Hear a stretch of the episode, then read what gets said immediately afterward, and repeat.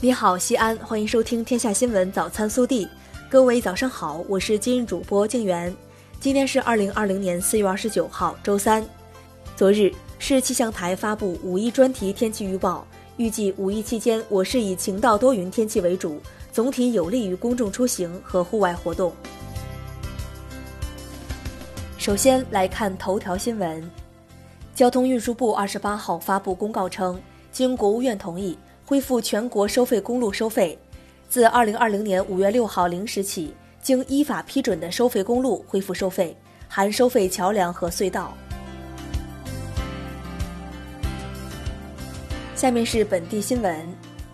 四月二十八号上午，省委常委、市委书记王浩到西咸新区听取工作汇报，专题研究西咸新区国土空间规划、重点项目建设、产业布局、基础设施建设等有关工作。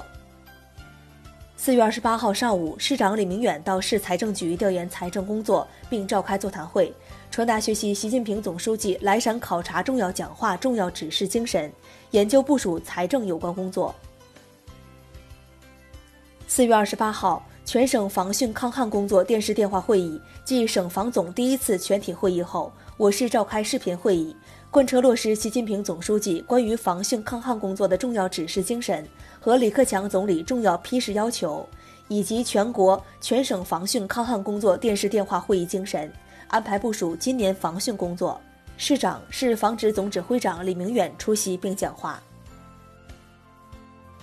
昨日，记者获悉，二零二零年陕西省初中毕业生升学体育考试内容有调整，受新冠肺炎疫情影响。现场统一考试项目确定为项目一速度爆发力，项目二力量和项目三技能，即取消原现场考试项目耐力、心肺功能、一千米跑男、八百米跑女、两百米游泳，学生自选一项。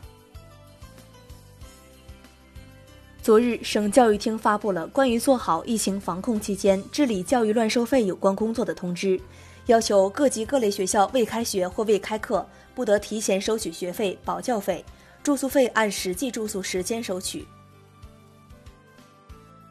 昨日，记者获悉，我省规范中小学素质教育读本管理办法出炉，明确推荐给每位学生自愿选用的素质教育读本，每学年不超过两种。四月二十八号，记者从省纪委监委获悉，五一节日将至，为深入贯彻落实中央八项规定精神。营造风清气正的良好节日氛围，省纪委监委公开通报了各级纪检监察机关近期查处的五起典型问题。四月二十八号，记者从省文物局获悉，日前陕西省人民政府印发关于公布第二批历史文化街区名单的通知，公布陕西第二批历史文化街区名单共十二处，七贤庄、三学街、北院门榜上有名。昨日。记者从全市婚姻登记全程电子化服务管理系统建设推进会上获悉，九月底，全市二十个婚姻登记处将全部实现婚姻登记全程电子化服务，初婚者无需填表，七分钟内即可办结登记手续。四月二十八号，记者从市轨道集团获悉，从四月三十号起至五月五号，西安地铁将对线网末班车时间进行临时优化调整。调整后，一号线运营时间为六点至二十三点三十分，二号线运营时间为六点至二十四点，三号线运营时间为六点至二十三点十五分，保税区二十三点，雨化寨二十三点十五分，四号线运营时间为六点至二十三点。下面是国内新闻。在五四青年节来临之际，共青团中央、全国青联共同颁授第二十四届中国青年五四奖章，表彰青年中的优秀典型和模范代表。二十八号下午，国家卫健委新闻发言人米峰通报了最新疫情情况。截至二十七号，我国已连续十三天无新增死亡病例，当日治愈出院的境外输入性病例为疫情发生以来最多，但连续二十一天出现新增本土确诊病例。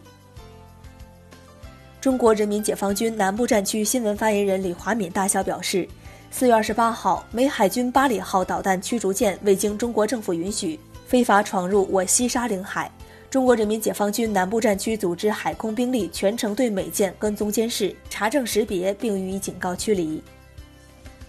记者二十八号获悉，财政部、税务总局、国家发展改革委日前联合发布公告，明确延续西部大开发企业所得税政策。四月二十八号，记者从黑龙江省政府新闻发布会获悉，